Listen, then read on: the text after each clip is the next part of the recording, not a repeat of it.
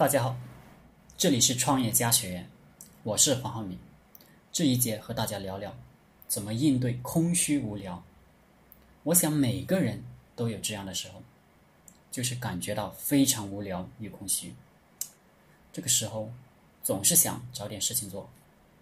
有部分年轻人选择了打网络游戏，或者看小电影，来填补自己的空虚无聊；还有些人选择了打麻将。等方式来填补自己的空虚无聊，而这些方式玩过之后，只会让自己走向更加的空虚与无聊。一个人为什么要找点事情做呢？原因就是没有事情干的时候，人会感觉到空虚无聊，所以人才会主动去找事情做。有的人找的事情毫无意义。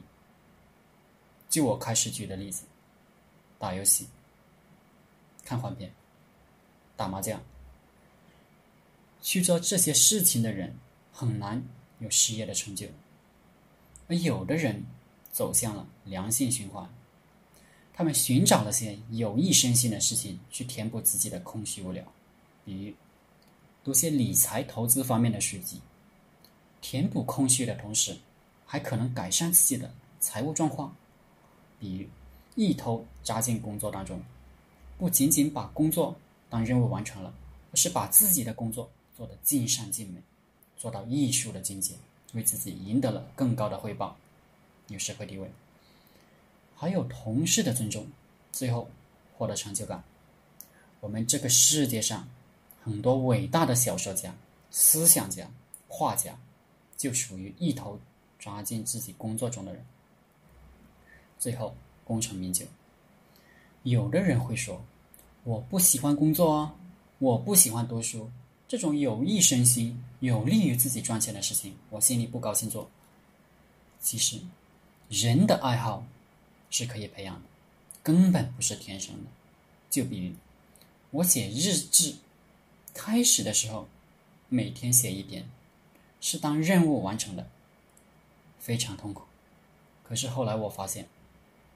写日志可以帮助我整理自己的思路，在有些东西不明朗的时候，我还会去查资料，这样又扩大了我的阅读面，扩大阅读面，又让我能把日志写得更好，我能感觉到我有进步了，这样写日志与扩大阅读面就形成了良性循环。现在是每天不写我就手痒，这就是爱好的培养。选择一个有益身心的爱好来培养，进而填补自己的空虚无聊，最后很有可能在这方面做得出类拔萃，获得这方面的成就。